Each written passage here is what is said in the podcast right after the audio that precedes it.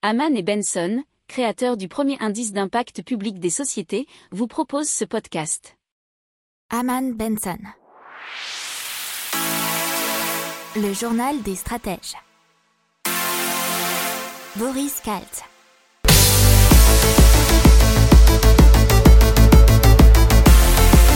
Bonjour à tous et bienvenue dans le journal des stratèges pour une revue de l'actualité éco, tech et impact du jour. Avec à la une, on va vous parler de l'épargne des Français qui suscite des convoitises. On vous parlera dans l'économie de la Commission européenne qui appelle à ratifier l'accord sur les ressources propres. Dans les technologies, Downloads for You, un nouveau programme pour Netflix qui vous permet de Regardez vos séries hors ligne. Euh, dans l'impact, on va vous parler d'un nouveau parc éolien en mer du Calvados et ensuite un convertisseur de déchets ménagers en gaz renouvelable. Vous écoutez le journal des stratèges numéro 53 et ça commence tout de suite. Et donc, pour faire face à la crise, ce sont des élus qui demandent à l'exécutif de faire main basse euh, sur le surplus d'épargne des Français. oui, parce qu'il faut savoir que le taux d'épargne, donc c'est le revenu disponible non consommé, a grimpé au troisième trimestre 2020 encore de 18,8%, donc à peu près 20% selon les échos. Il pourrait atteindre 130 milliards d'euros sur l'ensemble de l'année. Et donc, euh, ils sont stockés, ces surplus, dans les livrets réglementés ou sur les comptes courants. Il faut savoir que ce sont 20% des ménages les plus aisés qui ont accumulé 70% de cette épargne. Ce sont les chiffres du Conseil d'analyse économique. Et donc, euh, plusieurs élus ont demandé à ce que l'exécutif prenne cet argent pour relancer l'économie.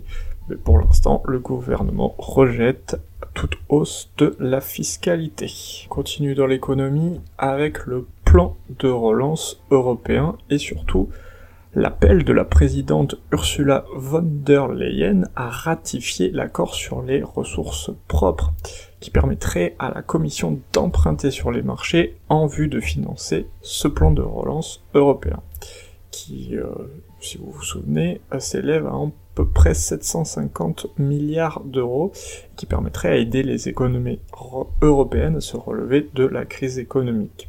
Alors chaque Parlement national doit d'abord ratifier l'accord sur les ressources propres, qui permettra ensuite aux 27 d'emprunter sur les marchés pour financer ce plan de relance. Alors il y a déjà 7 pays européens, selon Ursula von der Leyen, qui l'ont ratifié, dont la France et le Portugal par exemple. Alors, euh, une fois que cette ratification sera faite, euh, chaque État membre doit ensuite proposer à la Commission européenne d'ici le 30 avril 2021 un plan indiquant la façon dont les fonds seront dépensés. Au moins 37% des fonds doivent aller à des mesures en faveur du climat et au moins 20% à la transformation numérique. Et donc, euh, selon Kristalina Georgieva, qui est la directrice générale du FMI, donc qui a pris la suite de Christine Lagarde il y a à peu près un an, euh, selon une étude qu'elle, euh, alors qu'elle n'a pas citée, une accélération coordonnée des investissements dans les infrastructures vertes est nécessaire. Elle permettrait d'augmenter le PIB d'environ 0,7 points chaque année sur une période de 15 ans, ce qui créerait des millions de nouveaux emplois. Dans les technologies, donc Netflix, qui lance une nouvelle option accessible depuis l'onglet téléchargement de son application. Euh, le service de streaming téléchargera automatiquement des films et des, et des séries susceptibles de vous intéresser. L'utilisateur n'a qu'une seule chose à faire, dire combien de stockage peut être alloué au téléchargement automatique, et ensuite ils se le recevront automatiquement. Alors ça peut être 1, 3 ou 5 gigaoctets. Et c'est censé vous plaire, être le plus proche possible de vos goûts, et c'est censé euh, pallier à tout manque de connexion, que ce soit 4G, 5G ou bien Internet, et que vous puissiez donc regarder des épisodes de Netflix partout. dans l'impact, on va donc vous parler d'un nouveau parc éolien offshore et celui-ci est en France et sera plutôt en France. Il sera bah, normalement construit d'ici 2024 au large des côtes de Courseul-sur-Mer qui est en mer du Calvados. Aura un coût de 2 milliards d'euros, c'est EDF qui l'a annoncé. Les 64 éoliennes seront localisées à plus de 10 km des côtes. L'objectif est à terme de produire de l'électricité pour 630 000 personnes, soit plus de 90% de la population actuelle du Calvados. Les travaux débuteront dans quelques mois, soit en juin 2021, pour bien sûr être terminé en 2024, comme je dis. On passe maintenant euh, dans l'impact à Home Biogaz, qui commercialise un digesteur de petite taille qui est capable de convertir des déchets ménagers en gaz renouvelable et surtout adapté aux besoins des familles. Ils sont soutenus notamment par NG New Ventures. Donc c'est une start-up euh, israélienne qui est même maintenant cotée puisque elle est valorisée à 79 millions d'euros et elle a fait son entrée à la bourse de Tel Aviv récemment. Ils ont déjà vendu plus de 10 000 de ces systèmes dans une centaine de pays. Euh, il faut savoir que par an, un Européen produit en moyenne plus de 150 kg de déchets organiques. Les restes de nourriture, épluchures, etc.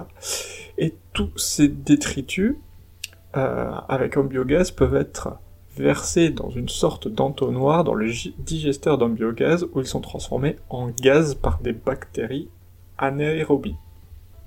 Alors selon le fondateur euh, Oshik Efrati, un des trois cofondateurs, 2 kg de déchets permettent de fournir assez de gaz pour cuisiner pendant 2 heures.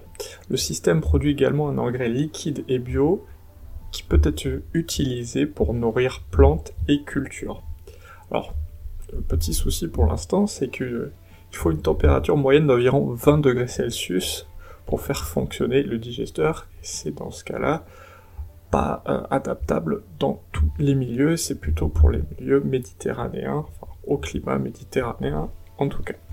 Voilà, c'est tout pour aujourd'hui. Je vous souhaite une excellente journée et je vous dis à demain pour de nouvelles informations. Ciao